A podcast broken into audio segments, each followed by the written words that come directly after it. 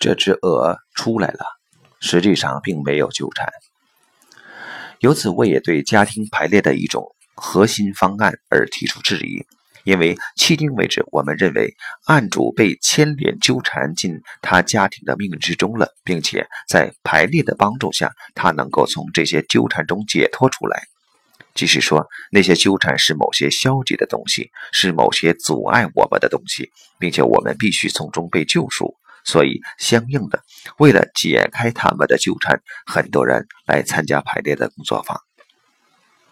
在其中有一个人的情况。其兄弟在出生后不久就死掉了，而在能量矩阵的意义上，对于父母而言，他部分地替代了这位兄弟的位置。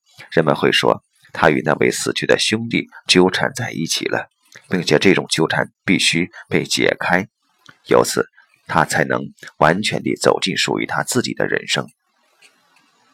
为了对这种解脱施加影响，很多排列师采用了归还仪式的方法来进行排列。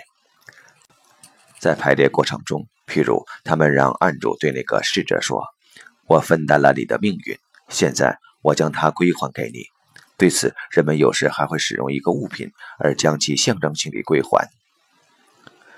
这与现实擦肩而过。纠缠是一种方案，它被排列师带进现实中，而后得以解决。能量矩阵只是简单地被赋予而已。并且出于这个简单的理由，它总是正确的，因为它是别无选择的。纠缠唯一存在于，并且只是存在于当我们没有看见它时。当我看见，我代表了我死去的兄弟；当我只是看到他，而对其没有任何评判，而且也看见我并不想去改变他时，那时我就自由了。然后所有的一切便都。顺住了，这也同样适用于其他所有的纠缠。当我看见了他，当我没有愿望要对他做出任何改变时，只是看到这是我的能量矩阵，而他不可能，并且也不应该是另外的样子。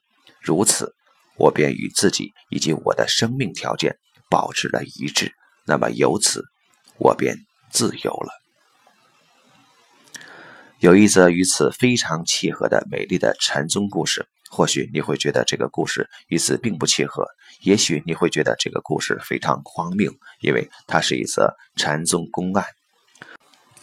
公案经常翻译成谜语，但是它其实并不是谜语，因为它不是可以用头脑便能得到答案的。一则公案描述了一个谜。为了能够突然间从内心跳出来理解它，人们必须走进这个谜。刚开始时，我完全不能理解这个鹅的故事。在过了差不多二十年的时间以后，他突然敲打了我，我又再次回想起这则禅宗故事。这则公案是这样的：一次，官员李科去拜访禅师南山，向他简述了。关于瓶子里的鹅的古老问题：如果一个人把一只幼小的鹅放到一个瓶子里，李科说，每天喂它直到小鹅长大，这个人如何才能在不杀害鹅又不打破瓶子的前提下，将鹅取出瓶子呢？南山禅师很用力的双手击掌，喊道：“李克，是的，禅师。”官员被吓倒了。你看，南山禅师说：“这只鹅已经出来了。”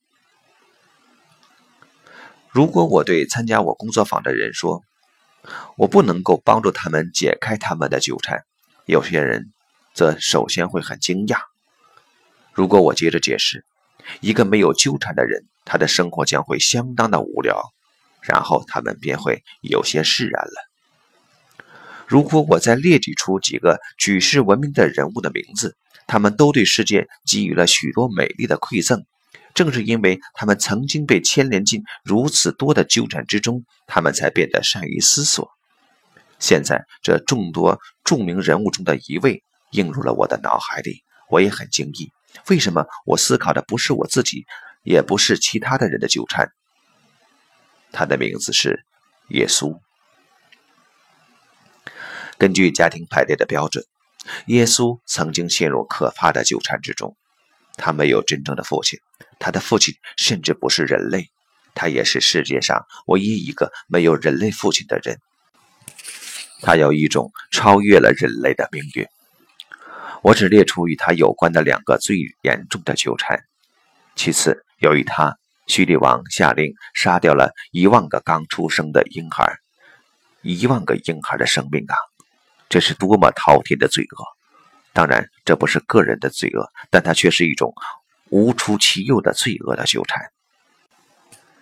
人们可以将耶稣的整个生命系统里从这两个纠缠出发来进行解释。作为对父亲永恒的追寻，以及希望获得他的承认，还有作为试图通过赎罪和死亡来平衡这屠杀的罪恶，但是，这是一种错误的人生吗？那好，这个可怜的人三十三岁便被钉死在十字架上，但是如果是另外的情形，一切将会变得更好吗？由此，我想要说的是下面的话。随着这种纠缠的方案，我们进入到一种评判的游戏之中。我们从外部将这种方案带进我们的人生当中，在其中隐藏着这种秘密的思想，即如果是另外的情况，事情将变得更好。这种思想即是：我们要从我们的能量矩阵中解脱出来，必须要从他们的束缚之中被解放出来。不过，这仍然会将我们带入一种更深层的纠缠之中，即它会将我们带入一种与生命本身的冲突之中，以及生命只存在于这样的能量矩阵中。那种存在纠缠的思想，以及从纠缠中解脱出来，是一种自我意识的思想。它来源于这种想法，即整体会束缚我们。而为了得到自由，我们首先应该被解开束缚，或者必须自己挣脱出来。这样，人们必须要么打破那个瓶子，要么杀死那只鹅。这便是那个自由的第三阶段所持有的观点。如果我们成功地做到了这些，那么最终我们将会变得完全孑然一身，更确切地说是完全地隔绝于世。